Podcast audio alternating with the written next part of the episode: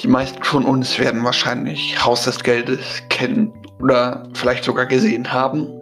Aber heute geht es um eine meiner Meinung nach fast sogar interessantere Anthology-Serie, die auch über Raub geht, nämlich Kaleidoscope. Aber erstmal, hallo und herzlich willkommen. Mein Name ist Finn Schneider und heute geht es um die Netflix Original Serie Kaleidoscope. Sie dreht sich um den Räuber Leo Pub, der eine Crew für einen Raub zusammenstellt. Äh, und sie wollen 7 Milliarden Dollar an Staatsanleihen von einem, naja, Finanztrippel namens Triplets klauen, die bei Roger Sellers, einem Geschäftsmann, mit dem Leo Pub eine gewisse Verbindung hat, eingelagert worden. Und äh, die Serie hat ein bestimmtes Konzept. An sich ist es nämlich zwar eine einfache Heist-Serie, aber das Besondere ist die Reihenfolge der Folgen. Die ganze Story an sich geht über 25 Jahre, nämlich von Leopops allererstem Raub bis zu dem Nachspiel des Raubs, um den es eigentlich geht. Und jede einzelne Folge ist in sich geschlossen. Deswegen ist die Reihenfolge egal, in der man sie schaut. Bei angegebener Reihenfolge springt man ziemlich oft in der Zeit hin und her, nämlich ähm, also bei der Reihenfolge, die Netflix einem gibt. Und man erfährt nacheinander, was vor, nach und im Raub passiert ist. Und die Probleme lösen sich nach und nach irgendwie auf und man muss immer wieder Verbindungen herstellen, was ich ein sehr interessantes Konzept fand, weswegen ich die auch nicht in der normalen Reihenfolge geguckt habe. Und ähm, es gibt eine Reihenfolge, wie es sich am besten schauen lässt. Also, dass es eine geschlossene Spannungskurve ist. Schwitzt die Ohren, die sage ich euch nämlich jetzt. Es ist, äh, die einzelnen Folgen haben Farben als Namen. Und man beginnt mit lila, geht dann zu grün, gelb, orange, blau, weiß, rot und als allerletztes zu pink.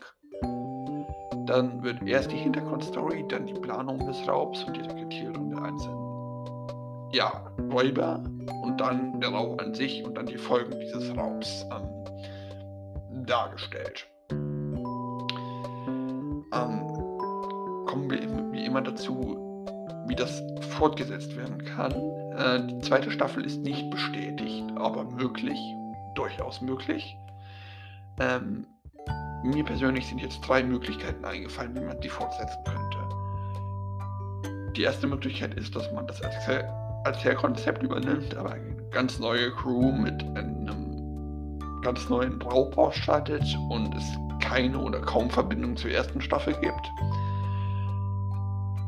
Die zweite Möglichkeit ist, dass man die lose Handlungsstränge der existierenden Figuren ähm, fortsetzt und auch nur mit vorhandenen und noch lebenden Figuren arbeitet. Und die dritte Möglichkeit ist, dass man nur manche dieser Figuren behält, die dann quasi eine neue Crew für einen neuen Raub aufstellen.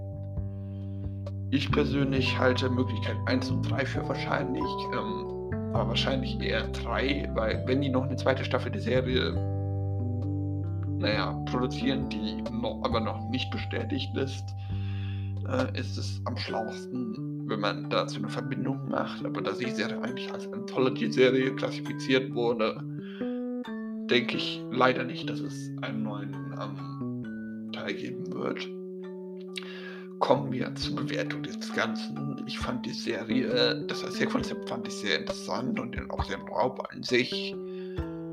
Es gab manche Schwächen da drin, wie die verschiedenen Charaktere geschrieben wurden, aber naja, ich denke mal, das kann man verzeihen. Und ähm, ja, aber an sich war das sehr gut und ich bin ein Fan des Sozialkonzepts. Es war mal was anderes als sonst. Deswegen kriegt die Serie 8,5 von 10 Sternen von mir.